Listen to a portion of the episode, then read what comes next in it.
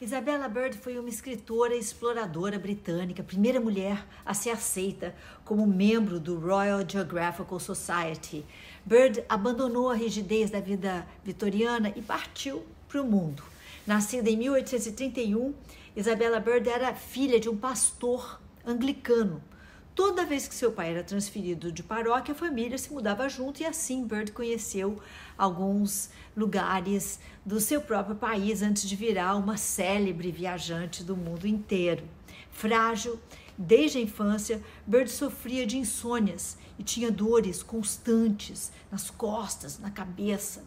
Vale lembrar que isso era bastante comum, muitas mulheres da era vitoriana sofriam de enfermidades que nada mais eram do que a somatização das privações de, de suas vidas. Tanto é que aos 23 anos, quando o médico recomendou que Isabela viajasse, ela se viu livre das suas doenças, não sentiu mais nada.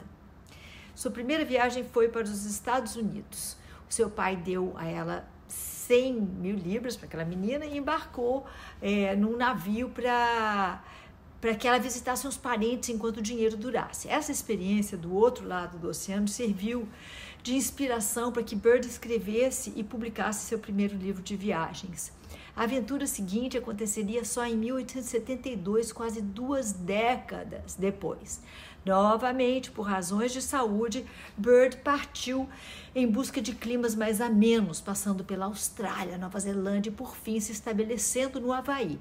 Em território havaiano, Bird subiu as montanhas mais altas, foi até as regiões mais remotas, algumas vezes desconhecidas dos próprios nativos, até o Mauna Loa, que é o maior vulcão em escudo da Terra, ainda ativo. O vulcão em escudo ele tem aquele formato de escudo, em vez daquela coisa pontuda, daquela lava eruptiva.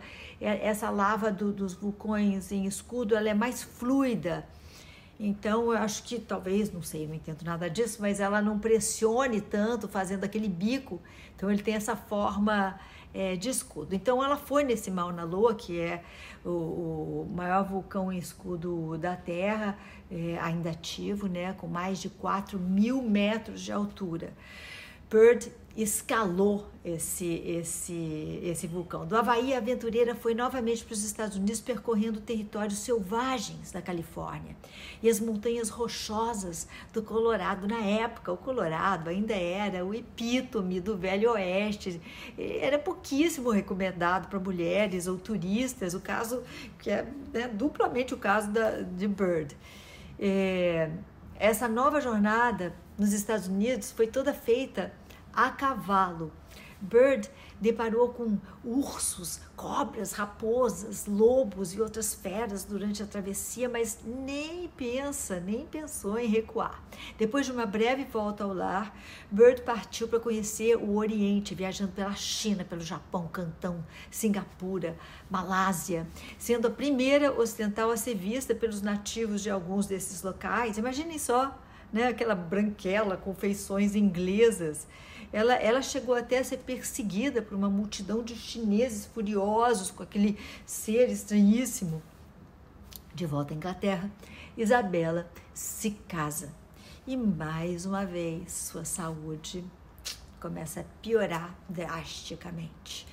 Foi só depois de enviuvar, já com 60 anos, que depois dos seus 60 anos, que, que Bird é, pôde dar continuidade a sua vida de aventuras partindo para a Índia, para o Tibete, Pérsia, Kurdistão e Turquia. Ela segue saudável viajando até o fim da vida e morre aos 73 anos enquanto planejava uma nova viagem à China.